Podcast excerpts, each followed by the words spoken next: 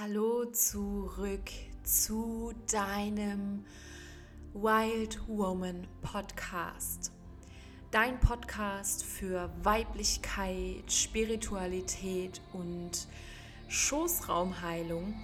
Und ich begrüße dich ganz herzlich zu dem heutigen Thema Sacred and Conscious Motherhood.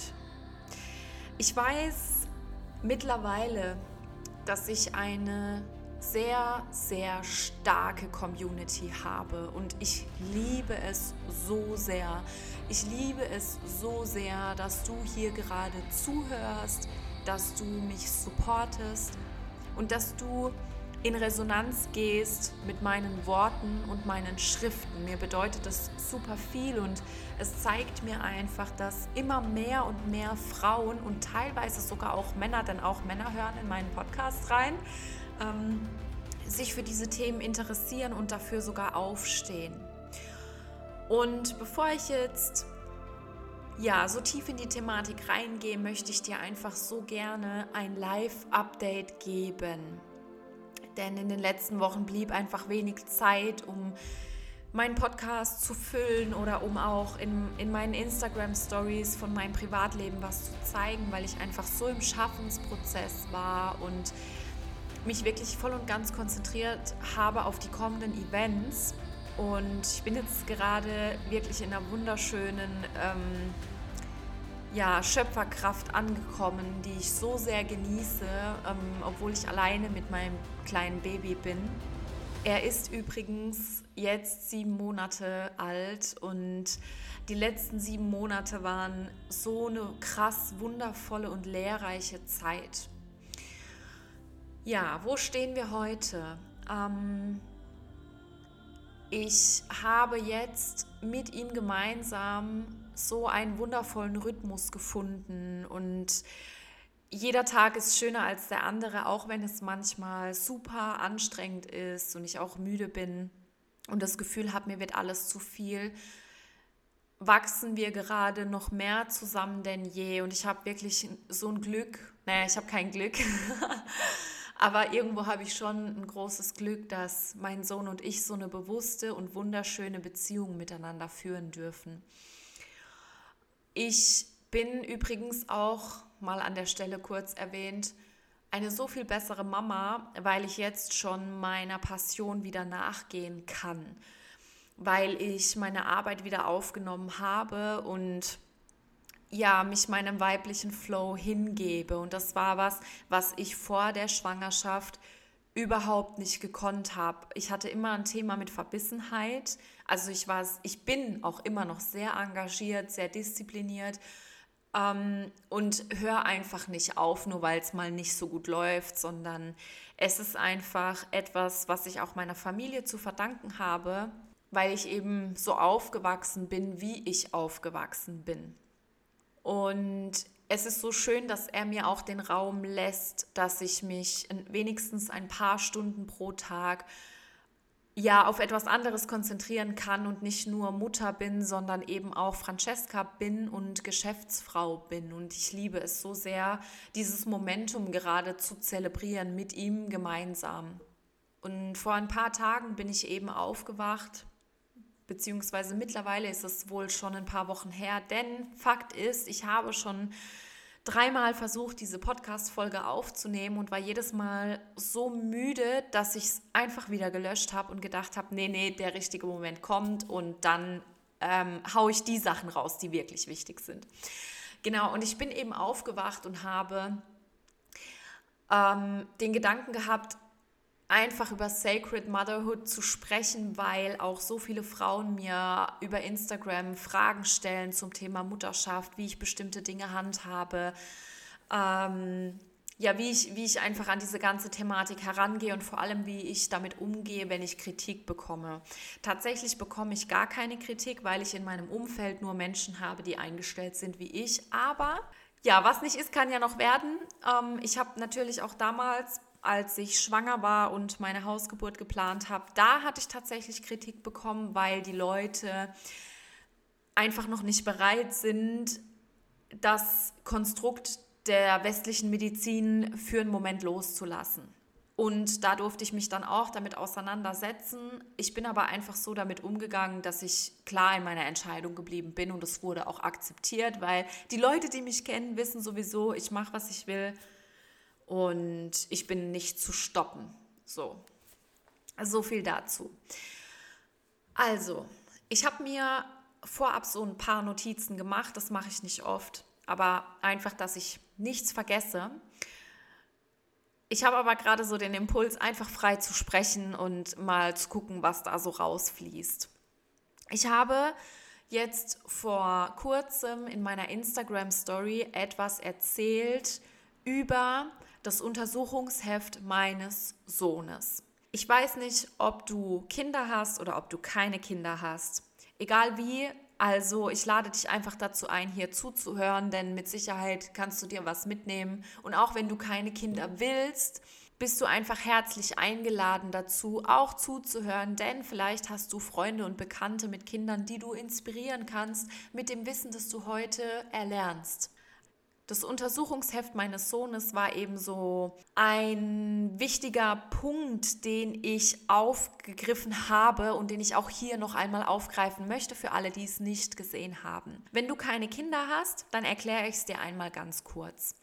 In Deutschland zumindest ist es eben wichtig und verpflichtend sogar, die Kinder regelmäßig zum Kinderarzt zu bringen. Und das Ganze ist in bestimmten Zeiträumen vorgesehen. Und auf diesem Kinderuntersuchungsheft stehen diese Zeiträume eben auch drauf. Ich nehme es mir jetzt gerade mal in die Hand. Es ist halt der zwischen der, also in der ersten Lebenswoche, dann in der vierten bis fünften, dann im vierten Monat, im siebten Monat und im zwölften Monat, so Pi mal Daumen. Und da werden einfach routinemäßige Untersuchungen gemacht, um grundsätzlich durchzuchecken, ob mit dem Baby alles in Ordnung ist. Und ich hatte auch gesagt, damit bin ich sogar d'accord, weil ich weiß, dass es einige sozial benachteiligte Kinder oder auch viele, zumindest hier, ich spreche jetzt einfach mal nur von Deutschland, dass es die einfach gibt und dass es auch wichtig ist, ähm, diese Kinder aus schwierigen Verhältnissen regelmäßig zu sehen. Und deswegen ist es für mich kein Problem, dem nachzugehen, weil ich weiß, es dient auch irgendwo diesem Zweck. Natürlich auch anderen Zwecken, aber auch diesem. Und ich fokussiere mich einfach aufs Positive. Das Ding ist aber, wenn man dieses Untersuchungsheft aufklappt, dann ist direkt im Einband auf der aller, allerersten Seite ein Aufkleber drinnen, der beinhaltet die vorgesehenen Impfungen für meinen Sohn mit dem vorgesehenen Zeitraum und den Impfdosen. Und ja, also das ist jetzt hier keine Diskussion, ob pro und contra und welche Wirkungen und welche nicht. Lala, das interessiert uns jetzt mal an der Stelle überhaupt nicht. Es geht einfach nur darum, dass ich mein Kind nicht diesen Vorkehrungen oder diesen vorgesehenen Maßnahmen aussetze. Das hat einfach den Grund, dass ich selbst aus dem medizinischen Bereich komme. Ich habe jahrelang dort gearbeitet, mit vielen medizinischen Personen zusammengearbeitet. Ich habe eine Firma geleitet im Medizinproduktbusiness, eine sehr große Firma und habe eben damals auch Gesundheitsmanagement studiert und vieles gesehen. Meine Recherchen und meine Erfahrungen haben mich einfach zu dem Punkt gebracht, dass ich das nicht machen werde. Punkt aus Ende. So.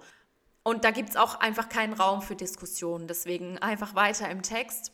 Es hat mich aber so erschreckt, als ich zum ersten Mal dieses Untersuchungsheft, als er dann geboren war, in der Hand hatte. Denn die erste Impfung ist vorgesehen in der sechsten Lebenswoche. Und für mich, ich war ganz ehrlich, ich bin ja immer ehrlich in meinem Podcast, hier gibt es ja keine Tabus und keine Mauern. Ich war erschüttert über die Sachen, die dort stehen. Denn warum sollte ich ein so kleines Wesen, das gerade erst das Licht der Welt erblickt hat und noch nicht mal richtig gecheckt hat, dass es überhaupt da ist, ein kleines Wesen, das jetzt erstmal sein Immunsystem über Monate hinweg bilden darf, das ankommen darf in der Welt, das auch seine Darmbakterien zum Beispiel bilden darf. Und das sind super intensive Prozesse, auch das Zahnen zum Beispiel. Ja, all diese Dinge, die ganzen Sprünge, die die Babys machen, ne? die haben ja immer im ersten Lebensjahr gibt es auch verschiedene Sprünge, durch die sie einfach durchgehen, wo sie die Welt nochmal anders begreifen. Und ich saß einfach vor diesem Heft und habe mir gedacht, what the fuck? Klar ist es mittlerweile für die meisten normal, das einfach zu tun, das nicht zu hinterfragen, weil der Arzt hat ja gesagt.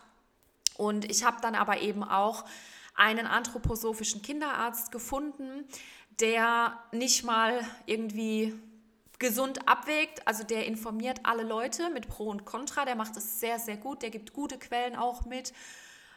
Aber ich habe ihn dann gefragt, was würden Sie denn tun? Einfach aus Interesse, weil meine Entscheidung war schon klar und er hat gesagt, auf gar keinen Fall. Also er ist wirklich auf dieser einen Seite und mit ihm habe ich einen wundervollen Begleiter für meinen Sohn und mich gefunden. Und da beginnt übrigens für mich auch ähm, Sacred Motherhood, dass ich mich darum kümmere, dass mein Kind in guten Händen ist. Ich habe Untersuchungen grundsätzlich abgelehnt. Das ist nämlich auch so eine Sache. Bei diesen U-Untersuchungen darfst du als Mutter Dinge ablehnen. Du kannst nicht gezwungen werden, dass bestimmte Dinge mit deinem Kind passieren. Das ist ja das gleiche unter der Geburt. Kein Mensch kann dich zwingen, etwas zu tun. Das ist dein Körper. Und in dem Moment, in dem du eben dein Kind bei dir hast, in dem dein Kind auf der Welt ist, bist du die Erziehungsberechtigte und du bist die Löwenmama, die darüber zu entscheiden hat, was das Beste für ihr Kind ist. Ich lade dich einfach dazu ein, denn das hier ist keine Sprachnachricht, kein Podcast, der dich dazu anregen soll, meiner Richtung zu folgen, sondern was ich möchte oder was ich mir wünsche, ist, dass du die Entscheidungen, die du für dich und dein Kind oder deine Kinder triffst, mit Bewusstsein triffst, in vollem Bewusstsein, in Verbindung mit deiner Intuition und deinem Herzen. Das ist super, super wichtig, denn auch ich, ich bin eine sehr rationale Frau, auch wenn ich es liebe, halbnackt im Wald rumzutanzen, mich der Spiritualität komplett hingebe, meine weiblichen Rituale mache und so weiter und so fort. Für mich ist es super wichtig, mich in der westlichen Welt gut zu integrieren, gut einzugliedern und da spielt eben der Verstand auch eine große Rolle. Ja, und egal, was ich hier jetzt auch sagen werde, das soll nicht dazu dienen, dich bewusst zu beeinflussen, sondern es soll dazu dienen, dich zu inspirieren. Ob die Dinge, die ich jetzt sage oder schon gesagt habe, vielleicht für dich auch Sinn machen können oder eben eher nicht. Genau, und an der Stelle möchte ich eben auch sagen, dass selbst wenn du die Entscheidung triffst, dass dein Kind mit zwei, drei Monaten eine Achtfachimpfung braucht, und du deine Gründe dafür hast, dann ist das ja in Ordnung. Na, jeder hat seine Gründe, seine Entscheidungen, sein Leben und es steht niemandem zu, darüber zu urteilen. Ich lade dich nur dazu ein, die Entscheidungen, die du triffst, gerade wenn es um deine Kinder geht, die Generation nach uns, ganz bewusst zu treffen. Und genau das ist auch so ein Punkt, denn jetzt möchte ich ein bisschen mehr übergehen in das eigentliche Thema. Das war ja gerade so eine Art Einleitung, ne, wo ich jetzt stehe und was gerade Thema war, auch auf Social Media. Habe ich es übrigens schon gesagt, euer Feedback war der Wahnsinn. Ihr seid total in Resonanz damit gegangen, was ich dort gepostet habe. Und viele von euch handhaben das wie ich und dafür war ich auch sehr dankbar, dass einfach ja, zurückzubekommen als Feedback. Genau. So, weiter im Text. Ich höre so oft von Menschen, dass sie keine Kinder in diese Welt setzen möchten. Und ich persönlich bin an einem Punkt, wo ich sage, um Gottes Willen, setzt auf jeden Fall Kinder in diese Welt. Denn euer Nachwuchs trägt euer Erbe, euer Vermächtnis. Und das bedeutet, dass die, die jetzt kommen, unseresgleichen, all unsere Talente, Gaben und alles, was wir haben, auch in ihr Leben integrieren können und werden. Das bedeutet, bewusste Mutterschaft ist für mich dass ich meinem Sohn das Beste mitgebe, ihm die beste Mutter bin, sehr bewusst mit ihm umgehe, ne, ihm die Dinge erkläre, ihn beschütze und ihn einfach auch gesund vorbereite auf alles, was ihn so erwarten wird in seinem Leben. Ich meine, das sind ja im Endeffekt die Basics. Ja, davon träumt jeder, jedes Elternteil, egal ob Mann oder Frau, das ist das, was wir uns wünschen. Aber das Ding ist, kannst du es auch in die Praxis umsetzen? Und ich hatte mir aufgeschrieben, also grundsätzlich die Frage, wo beginnt heilige bewusste Mutterschaft für mich? Und habe einfach mal gebrainstormt, was das eigentlich alles ist, weil ich diese Podcast-Folge so rund machen möchte.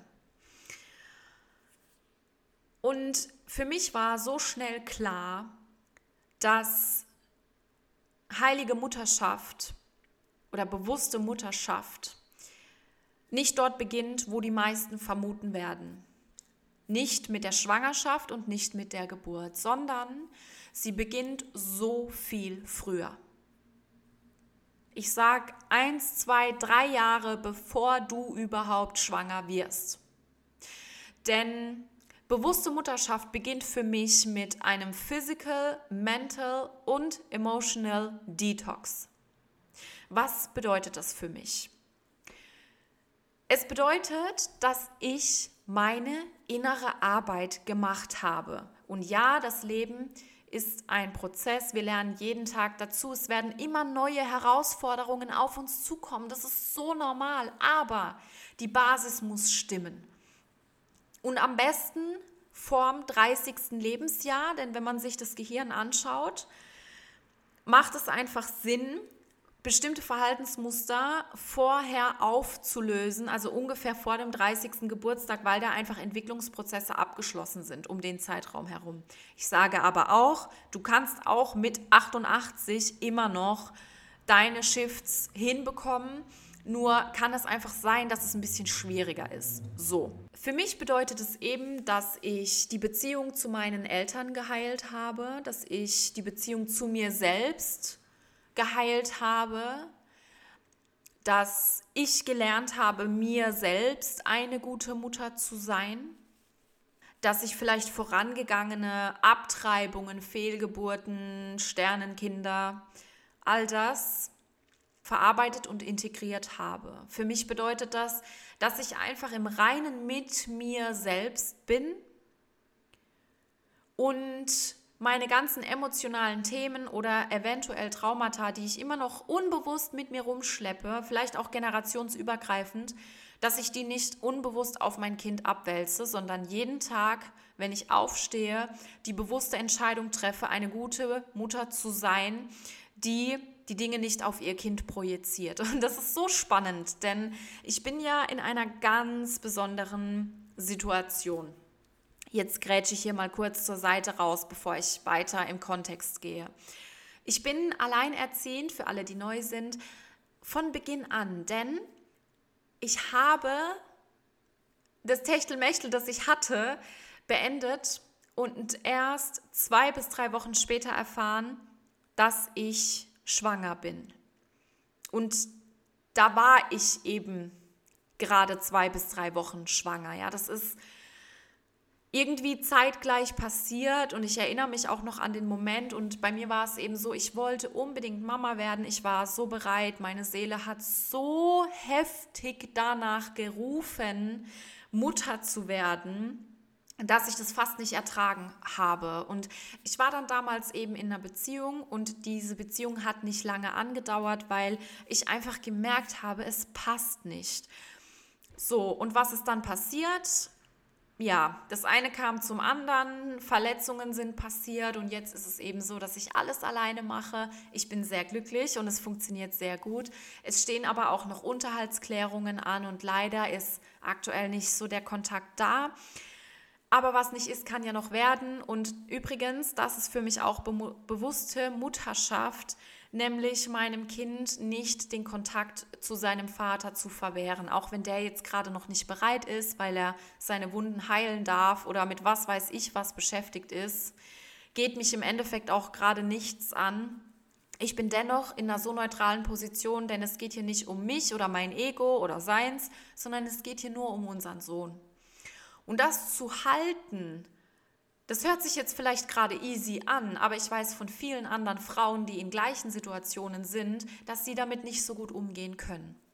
Und ich kann das, weil ich mich selbst regulieren kann, weil ich selbst einfach mit mir im Reinen bin. Und ich hatte selbst zwölf Jahre lang keinen Kontakt zu meinem eigenen Vater und habe ihn mittlerweile auch wieder ja, aus Gründen, die ich hier nicht weiter vertiefen will, weil es keine Rolle spielt. Und es ist so eine spannende Situation, denn für mich ist es nicht, dass ich ein Trauma weitergetragen habe an meinen Sohn, sondern für mich persönlich, von meiner Auffassung her, geschieht es gerade, dass ich noch viel besser verstehen kann, wie die Geschichte meiner Eltern war und wie ich auch als Kind das Ganze wahrgenommen habe und wie ich es heute wahrnehme als erwachsene Frau, wo ich selbst die Erfahrung machen darf. Und das ist für mich eine riesengroße Heilung.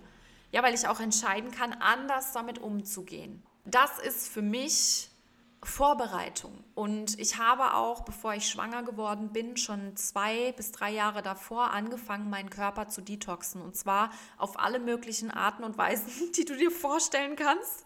Also ich habe nicht nur meinen Schoßraum gereinigt, und das habe ich gemacht. Eineinhalb Jahre Vollgas, Prozesse gemacht mit meinen Joni-Eiern, mit meiner Mentorin, mit verschiedenen Mentorinnen long-term. Ich habe wow, so krasse Transformationen gehabt, auch was meine Sexualität betrifft, den Kontakt zu Männern und diese Liebe zu mir selbst und zu meinem Körper. Ich habe aber auch meinen Detox auf Zellebene gemacht, bezüglich Darmreinigung und Schwermetalle ausgeleitet. Ich habe meine Zirbeldrüse gereinigt. Also ich habe wirklich alles gemacht auf alle möglichen Arten und Weisen. Und es war so gut, dass ich das gemacht habe, weil die Leute sagen immer, okay, hör auf dein Herz. Ja, es ist auch wichtig, auf sein Herz zu hören. Ähm, oder hör auf dein Bauchgefühl. Ne? Oder zum Beispiel, wenn es ums intuitive Essen geht, ich habe das sehr oft beobachtet und damals auch bei mir selbst, dass ich immer gedacht habe, ich brauche jetzt Sache XY, weil ich menstruiere, weil dies und das, weil mein Stoffwechsel hoch ist und habe mich dadurch im Endeffekt selbst beschissen, weil nicht mein Bauchgefühl aus mir herausgesprochen hat oder meine Intuition, sondern einfach nur mein Candida-Pilz in meinem Darm. und ganz ehrlich, Leute, Real Talk, die Menschheit ist zuckersüchtig.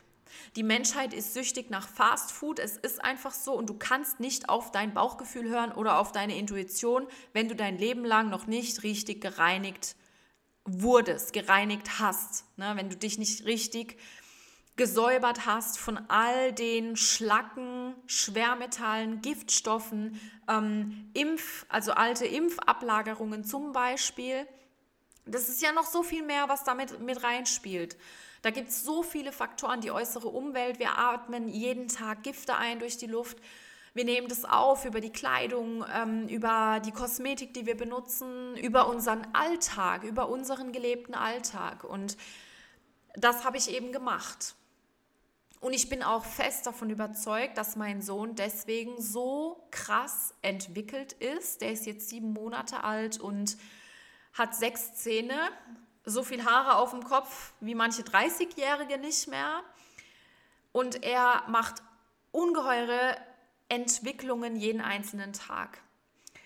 Und ich beziehe das tatsächlich nicht nur auf unsere wunderbaren Gene, sondern ich beziehe das eben auch auf diese Vorbereitung, die ich getroffen habe, auf allen Ebenen. Ich habe eben auch mit meiner Ahnenlinie viel gearbeitet. Ich habe vieles aufgearbeitet für meine Ahnen dass er eben ein sehr unbeschwertes und freies Leben hat, egal wie gerade die Situation mit seinem Papa ist, weil er ist so ein glückliches Baby. Und es geht einfach darum, dass ich ihm gerade die beste Mutter sein kann. Und das bin ich. Wenn wir jetzt mal weitermachen, bedeutet für mich bewusste Mutterschaft auch, dass du bereit bist, in der Schwangerschaft den Verstand zu verlieren. Also dazu sind wir nicht bereit. Wir denken, das wird alles toll und es wird die schönste Zeit in unserem Leben. Und es ist auch so, muss ich wirklich sagen, es war die schönste Zeit meines Lebens. Aber ich habe meinen Verstand verloren. Und ich will auf diese Geschichte jetzt nicht mehr so tief eingehen, weil ich habe es schon bis zum Umfallen thematisiert, dass ihr alle teilhaben könnt. Aber ich habe in der Schwangerschaft nicht nur den Vater des Kindes verloren, sondern meinen Job als Geschäftsführung.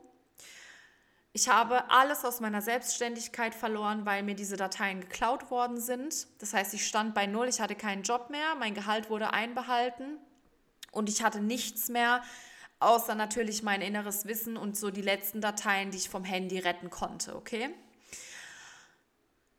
Ich habe auch zu Familienmitgliedern, wie vorhin schon beschrieben, den Kontakt abgebrochen und auch Freundschaften beendet in dieser Zeit. Ich habe mich selbst verloren. Ich habe gelitten. Ich bin tausend Tode gestorben und ich hatte, ich glaube, in meinem ganzen Leben noch nie so viel Angst, über diese Schwelle zu gehen, denn eine Geburt bedeutet zu sterben. Und das habe ich nie verstanden, was die Leute damit meinen, bis ich es selbst erlebt habe.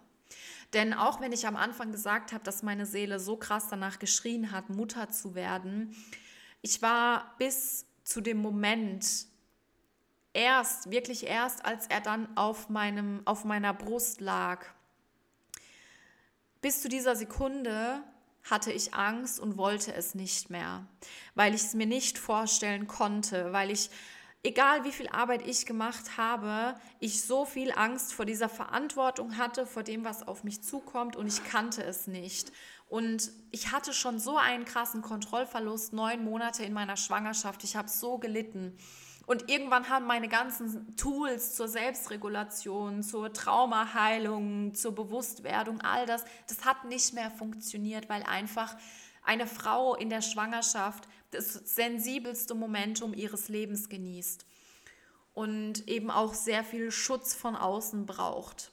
Und dieser Moment, der war erst vorüber, als er dann auf mir lag. Ja, in diesem Moment hatte ich auch das Gefühl, ich habe endlich meinen Verstand wieder, ich hatte meinen Körper wieder. Das war ganz spannend zu beobachten. Aber auch da, ich habe dann in der Schwangerschaft wirklich gelernt, endgültig loszulassen, denn ich dachte immer, ich weiß, was es bedeutet, loszulassen. Ich durfte das oft in meinem Leben erfahren. Ich durfte diese Erfahrungen machen, manchmal schmerzhaft, manchmal dankbar oder beides. Und das war aber noch mal so eine andere Kategorie oder so ein anderes Level von Surrender. Trust and Surrender, wirklich einfach mich hinzugeben, nicht zu wissen, was morgen ist und einfach zu hoffen, dass es schon wieder gut wird.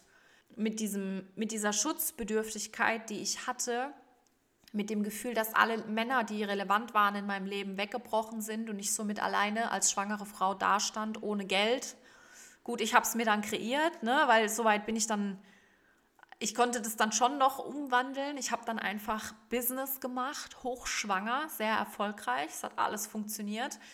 Am Ende war es alles gut, aber dieses Momentum zwischendrin nicht zu wissen, was, wie, wo, das war für mich eins der größten Learnings. Und ich habe eben in dieser schwierigen Zeit auch ganz, ganz viel mit meinem Sohn kommuniziert. Das ist für mich übrigens auch Conscious Motherhood, dass ich eine Be Verbindung zu meinem Baby herstelle, denn ich höre immer noch oft, dass Frauen nicht das Gefühl haben, sie hätten wirklich eine Connection zu ihrem Baby und ich habe eben von Anfang an immer, immer mit ihm kommuniziert und egal welche Emotion ich hatte, egal durch welchen Prozess ich in der Schwangerschaft gegangen bin, und das waren echt heftige Sachen, war es eben so, dass ich ihm immer klar gemacht habe, hey, das, was hier gerade passiert, das ist meins und nicht deins und das sind meine Emotionen, das hat mit dir nichts zu tun. Ich liebe dich, ich bin für dich da und alles wird gut.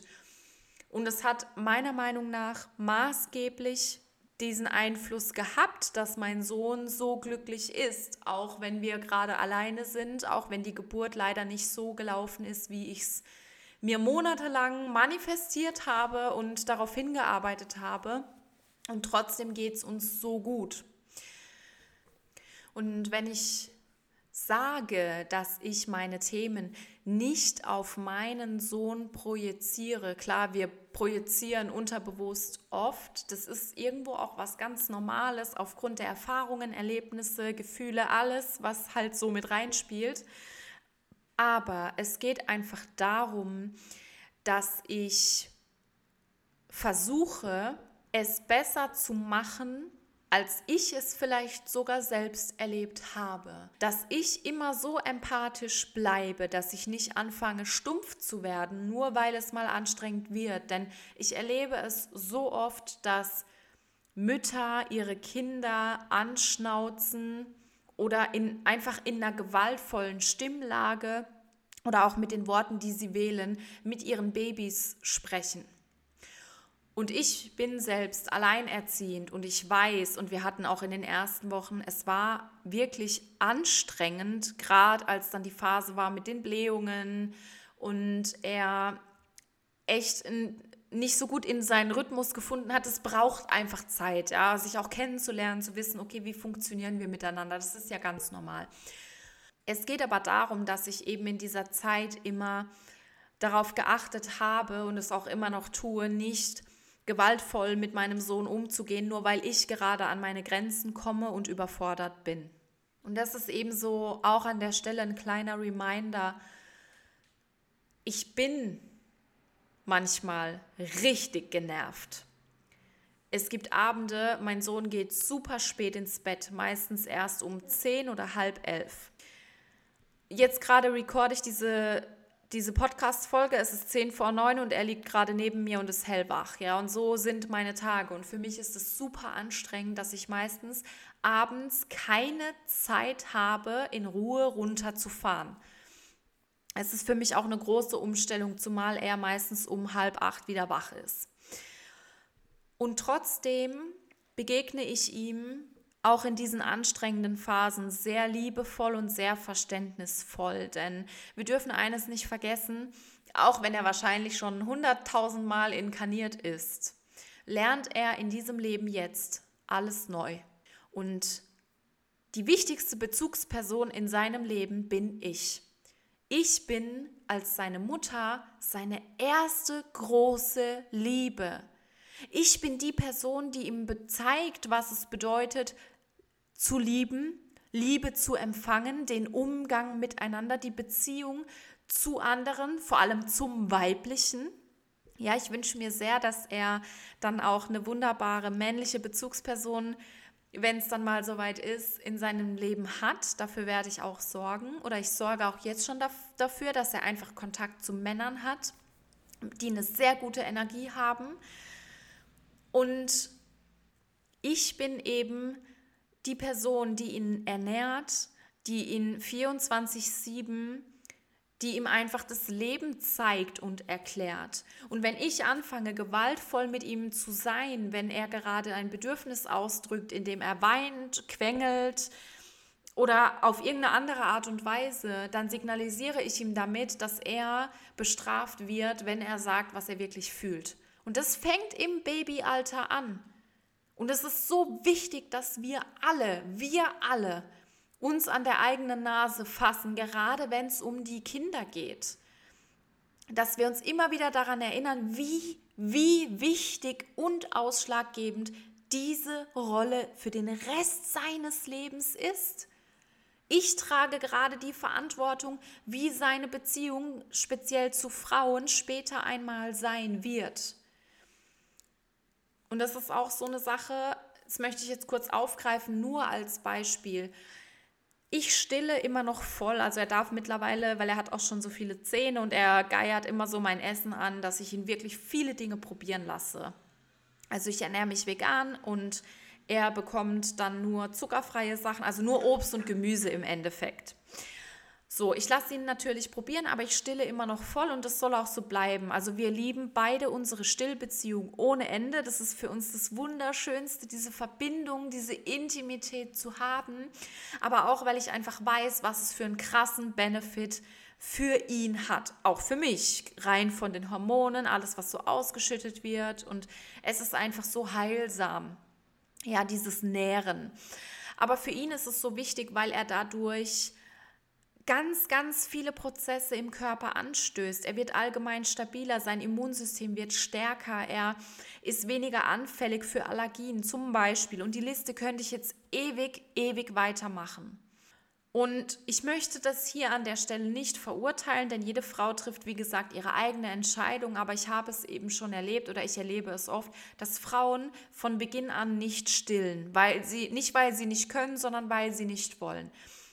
Und ich, ich spreche jetzt, ich bleibe wirklich bei mir, ich persönlich habe eben diese Entscheidung getroffen, meinen Sohn so lange wie es geht und so lange wie es sich für uns beide richtig anfühlt, denn er wird es mir irgendwann sagen, wenn es für ihn gut ist. Ne? Ich werde aber eben so lange stillen, wie es geht, denn diese ein, zwei, drei Jahre haben so einen maßgeblichen Einfluss auf sein gesamtes Leben. Und was will ich hier zwischen den Zeilen sagen? Es geht hier nicht um mein Ego. Es geht hier nicht darum, dass ich natürlich, ich kann immer noch nicht alles anziehen, was ich will, weil ich jederzeit überall meine Brüste rausholen muss. Ich kann keine Party machen. Ich kann keine Nacht weggehen, weil mein Baby mich braucht. Ich will es auch nicht. Gell, das möchte ich an der Stelle einfach sagen. Ich will das nicht. Ich bin superglücklich, so wie es ist. Und ich genieße es so sehr, ganz 100% für ihn da zu sein. Und das ist eben aber auch eine Entscheidung, dass ich das nicht vermisse. Und ich lade eben jede Frau dazu ein, die hier zuhört, dass du dich immer bewusst daran erinnerst, was gerade wirklich wichtig ist und ob du aus dem Ego heraus handelst oder für dein Kind. Denn du bist der größte Einfluss, den es gerade hat. Und ja, ich weiß, wir müssen uns selbst achten, denn nur dann können wir die besten Mütter sein. Das ist super, super wichtig. Aber da darf man einfach den Weg finden. Ich achte übrigens auch darauf, wie ich vor meinem Sohn über andere spreche. Er ist in Anführungszeichen erst sieben Monate alt, aber trotzdem nimmt er die Frequenz hinter dem Gesprochenen wahr. Meine Körperhaltung, wie sich meine meine Gestik und Mimik verändert alles. Und da versuche ich gerade auch noch viel, viel mehr darauf zu achten, denn allgemein ist es sowieso wichtig, nicht über andere zu sprechen, wenn sie nicht im Raum sind und auch nicht schlecht über andere Parteien zu sprechen, sondern einfach bei sich zu bleiben. Und das ist einfach so wichtig, dass wir alle jeden Tag dieses Bewusstsein aufs Neue wählen. Also heilige Mutterschaft bedeutet im Endeffekt, dass wir als Mütter unsere Grenzen erweitern, wenn wir aufgeben wollen, es auf gar keinen Fall tun und manche Dinge auch einfach herunterschlucken. Dass wir immer noch einen Schritt weiter gehen, dass wir uns nicht von unserem Ego steuern lassen. Egal wie wütend, ausgelaugt oder sonst was wir sind, wir immer daran erinnert bleiben, dass wir zum höchsten Wohle aller dienen. Und das tun wir primär über unsere Kinder. Was ich zum Beispiel jetzt auch schon mache, so früh, ich fördere zum Beispiel seine Talente. Das bedeutet, er hat von Anfang an eine ziemlich, ziemlich auffällige Affinität zu Musikinstrumenten gehabt was mich nicht wundert, weil sein Papa beruflich Musiker ist. Und ich fördere das einfach. Ich setze mich wirklich jeden Tag mit ihm an die Handpan, an die Rassel und an mein Monochord zum Beispiel, um ihm einfach das Verständnis mit auf den Weg zu geben von Beginn an. Ich nehme ihn schon jetzt mit rein in meine spirituellen Praktiken. Und das sind eben solche Punkte, die meiner Meinung nach super, super wichtig sind. Natürlich geht es auch darum, dass ich eine Löwenmama bin, ihn immer beschütze und einfach jedes kleinste Detail in seinem Alltag beachte. Es geht aber auch darum, dass ich mich selbst achte, dass ich wirklich schaue, dass es mir als Mutter gut geht, dass ich fit und vital bin, dass ich glücklich bin und auch meinen Ausgleich finde, um einfach besser zu dienen und auch die Mutterschaft genießen zu können. Denn ich genieße mit meinem Sohn jede einzelne Sekunde, die wir haben. Und für mich gibt es nichts Schöneres, als ihn in meinem Leben zu wissen und mit ihm die Wunder des Lebens zu erforschen. So, und da mein Sohn jetzt meine ganze Aufmerksamkeit und Liebe auch spät am Abend bekommt, beende ich diesen Podcast hiermit. Ich sage einfach tausendmal Danke für deine Offenheit, zuzuhören, dich berieseln zu lassen mit meiner Sicht der Dinge. Auch wenn es wirklich nur ein Bruchteil war von dem, wie ich Mutterschaft lebe. Aber es kann sein, dass ich es in den nächsten Wochen nochmal vertiefen werde, weil ich einfach weiß, dass das Interesse so riesig daran ist. Also dann würde ich sagen, stay tuned. Ganz, ganz viel Liebe und bis bald.